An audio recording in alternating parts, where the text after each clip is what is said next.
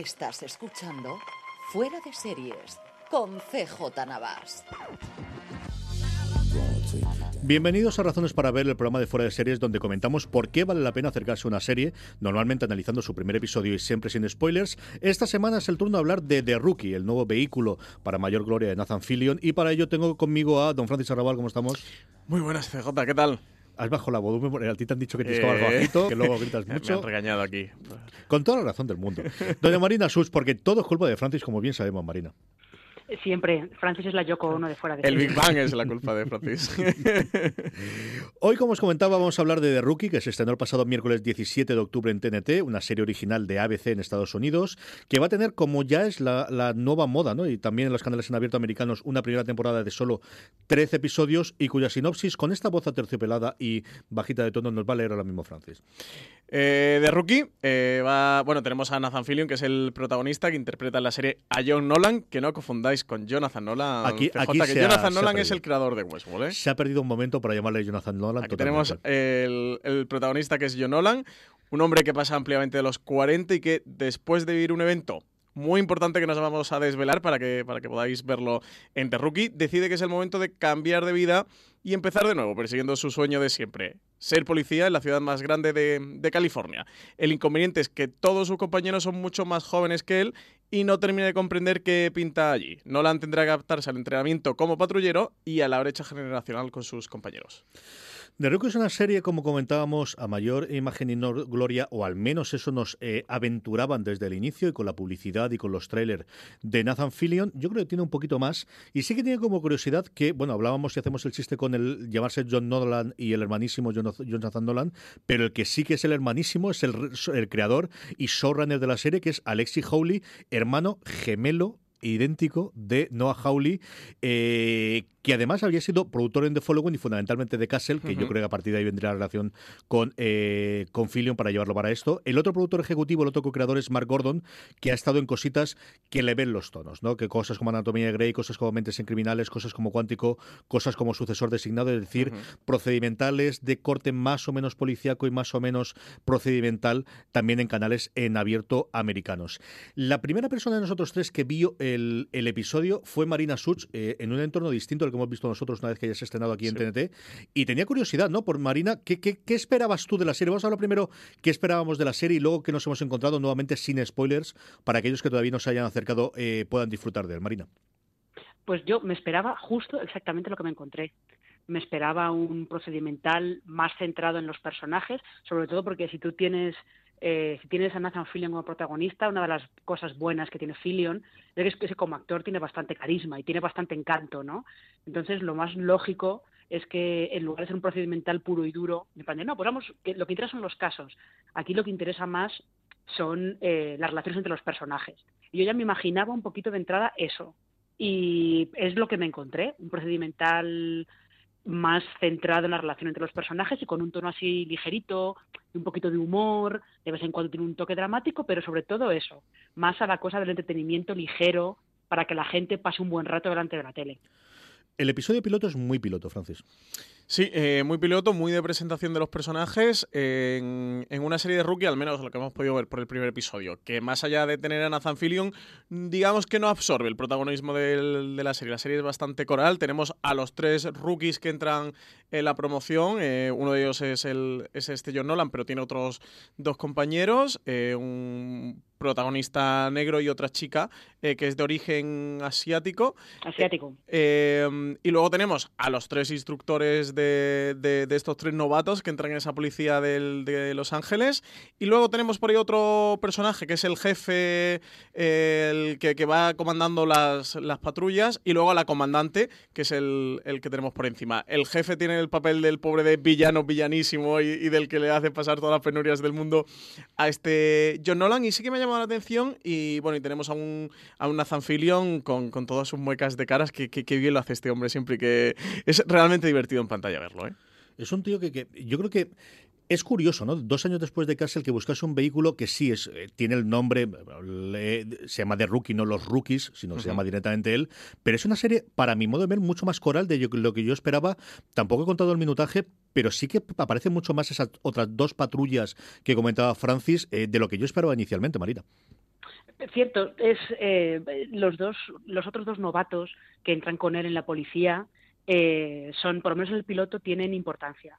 Ella más que él, ella tiene un poco más de, relevancia que, el otro chico, pero lo que, sobre todo porque ella también tiene el, el agente que está con ella adiestrándola, es el típico agente que está buscando, está buscando a ver todos los resortes por donde ella puede saltar, ¿no? Es un poquito, le está haciendo un poquito de, acoso psicológico a ella, como para demostrar que él es el que manda allí, que la calle es muy dura y que ella todavía no tiene ni idea, un poco por ese lado, ¿no? Que, hay un girito con ese personaje muy interesante en el primer episodio. Sí, pero no vamos a decirlo. que no podemos decirlo. no podemos. Em, pero no, sí que es verdad que lo que intentan es construir también a los otros dos para que no sea solamente la serie de Nathan Fillion, para que tenga algo que tenga un poquito más, ¿no? Un poquito más de, eh, pues no sé si de salsa, pero para que sea más eso, para que el drama de personajes realmente sea más más policíaco de personajes, porque si no tenemos otro Castle directamente y no creo tampoco que quisieran hacer otra vez lo mismo. Yo creo que cambió los tiempos, ¿no? Yo creo que ahí te da la señal el hecho de tener 13 episodios, el hecho de tener las tres patrullas, que no sé hasta qué punto va a ser un Mother Family de intentar siempre cubrirle, que sean casos distintos, o como en este también sí, tenemos algún caso inicial disperso para cada una de las tres patrullas, pero luego tenemos uno conjunto en el que ya tenemos un tiroteo de vamos a gastarnos la pasta cortando las calles de Los Ángeles, creo que largamente cuesta, y vamos a sacar las armas de fuego y vamos a, que confluyan las tres patrullas, ¿no? No sé hasta qué punto limita también el hecho que sean esas tres cuando realmente en el roll call, en la llamada inicial típica ¿no? de, de, de, todas las series de policías, especialmente pues eso, desde, la eh, Canción Triste de Hill Street, de cuando le hacen la primera hora del principio del turno, esto es lo que ha ocurrido, estos son los malhechores que hay, estos son los últimos que hay, ahí se ven como 50 o 60 personas, aunque nos centramos en estos seis, Francis. Sí, básicamente es la historia de, de estos seis, de, del origen de cómo llegan y también de los problemas a los que se van a enfrentar. Tenemos a, a John Nolan, que es un cuarentón eh, que pasa por una pequeña crisis, pequeña o muy gran crisis personal, que también no, comento por no entrar en spoiler, que le hace el dar 180, un giro de 180 grados en su vida, de meterse en la policía.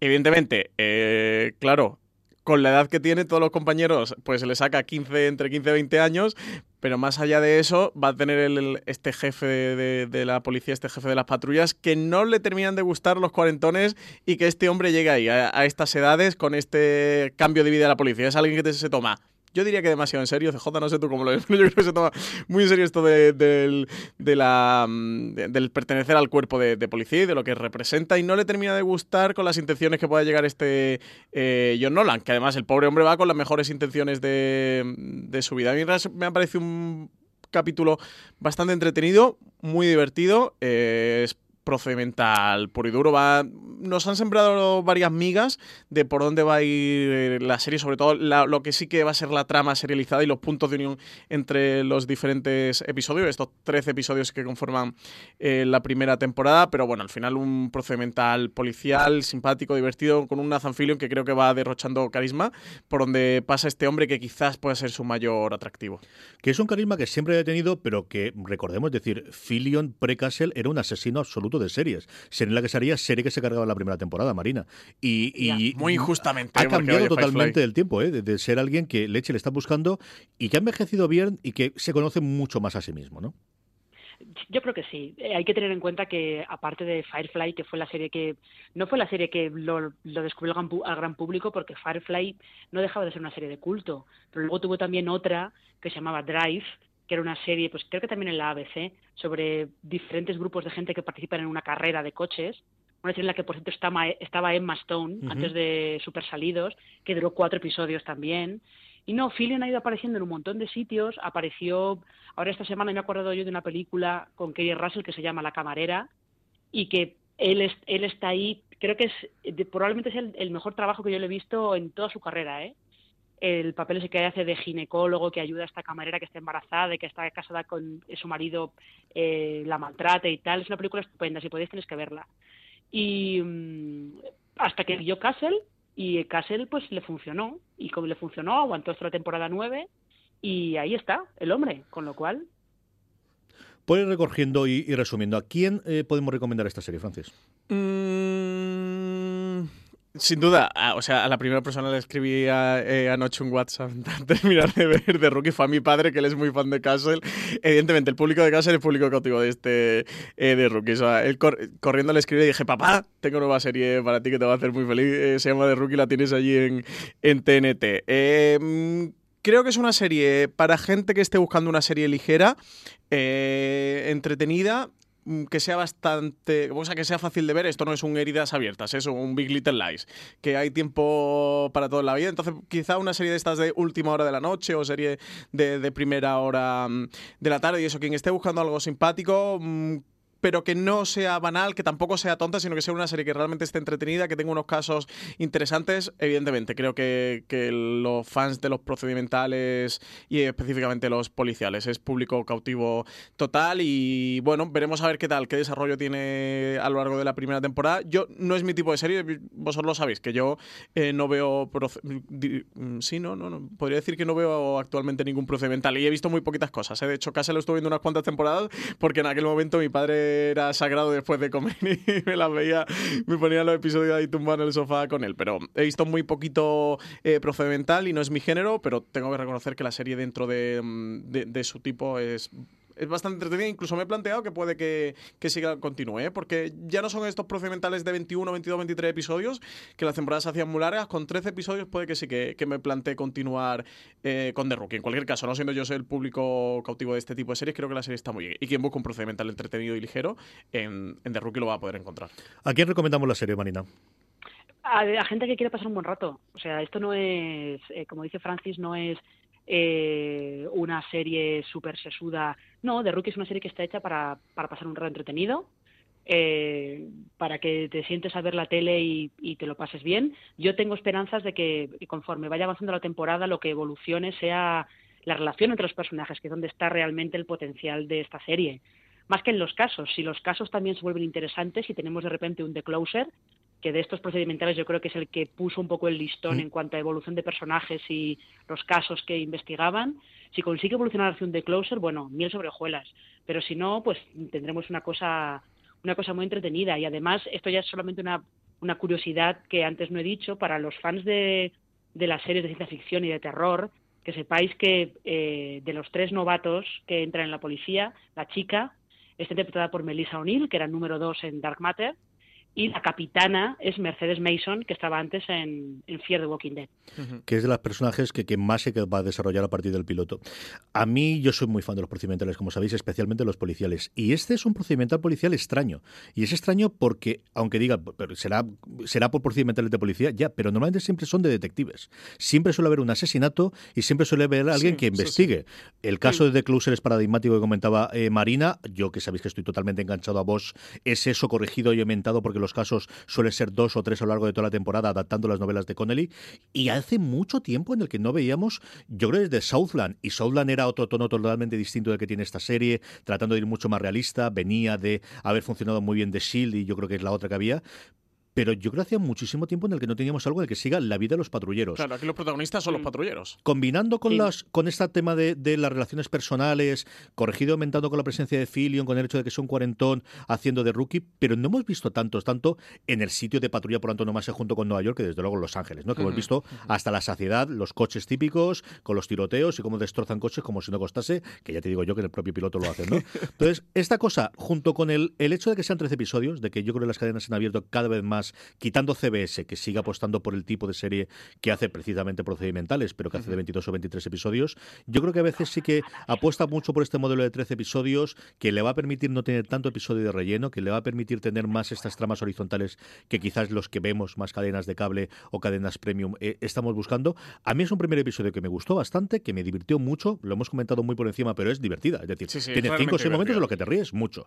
En parte por Filion, en parte por alguna de las otras acciones, y en el que, mira que es complicado que en un piloto tengas seis protagonistas, venga, uno muy protagonista y otros cinco, en el que vayas viendo las, los tonos, pero aquí lo consiguen hacer. O sea, saben cinco incluso hasta siete, ¿eh? porque el jefe de patrulla, que eso que es quien digamos, que le pone las cosas más difíciles a John Nolan, y la comandante, que va a ser la contrapartida a este jefe, también tienen bastante peso dentro de la trama del, del primer episodio. Yo creo que están relativamente bien presentados, sabiendo que es una serie muy de género, en el que tienes que tener, pues eso, que tocar todas las partes, en el que vas a tener que tener la llamada, van a tener que entrar en la patrulla, algún tiroteo tiene que haber, es decir, que vas a tener que tocar muchos eh, estereotipos y que así no siempre es sencillo eh, identificar claramente esos personajes. Y yo creo que esa cosa la hacen bastante bien en un episodio de 42 minutos, que es la otra cosa de que al final es cadena de americana de hora y como al final mete cada publicidad, cada vez se recorta más cuando nos llega ahora aquí en TNT, ¿no? Pero bueno, en fin, eh, esto es de Rookie. Tenéis mucho más sobre The Rookie en foradeseries.com. Tenemos la crítica que ha hecho también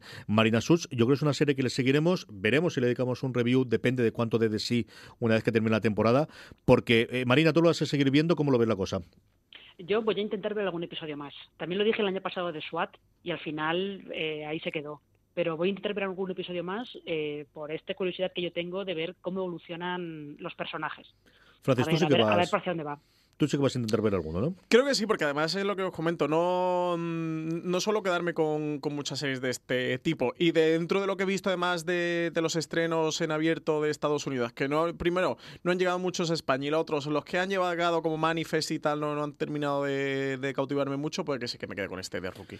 Yo es una serie muy para mí, totalmente y absolutamente, de estos juegos que, dejo yo para ver con Lorena por la tarde. De los mejores cositas que he visto yo ahora eh, de este octubre, es cierto que este año las network, aunque todos los años son malos. Es decir, esto siempre el año pasado fue mejor y todos los años las series que presentan las cadenas en abierto americanas son peores. Llevamos 14 años en el que son peores. Esto es lo que ocurre. Pero sí que parece que este año se han reservado las cosas más interesantes para mí. Avis, por ejemplo, la nueva serie de Mike Sur eh, con Natalie Morales la, han reservado para eh, mid-season. Y este junto con The Connors, con el spin-off que es continuación, pero que es spin-off de Rosan, pero sin Rosan, es de lo que más me ha convencido, desde luego, de, de esta vuelta o de este retorno de las series en abierto. Como os comentamos, estrenó el miércoles 17 en TNT, estará disponible en todos los sitios donde se puede ver TNT. Todos, los, miércoles, tendrá un nuevo episodio. ¿Tú sabes la hora, Francis, que sí, tú más a la hora? Sí, a las 10 y cuarto de la noche. Y luego sabéis que, bueno, TNT le hace un montón de pases posteriormente en lineal y lo podéis ver también en las... Sí, sobre todo los servicios bajo demanda donde esté disponible TNT, que son en todas las, literalmente en todas las operadoras, eh, podéis encontrarlo. Y hasta aquí ha llegado este Razones Forever. Eh, Marina Sus, muchas gracias por acompañarnos. A vosotros. Gracias, Francis, por hablar un ratito de The Rookie. Pues muchas gracias, que me apetecía hablar de esta serie. Y a todos vosotros, gracias por estar ahí, gracias por haber escuchado este programa de Fuera de Series. Mucho más contenido en nuestro canal de podcast, que podéis encontrar en Apple Podcasts, Vox, Spotify o allí donde escuchéis podcast. Mucha más contenido, incluida la crítica de Marina de este primer episodio de The Rookie en fuera de series.com. Hasta la próxima y recordad, tened muchísimo cuidado ahí fuera.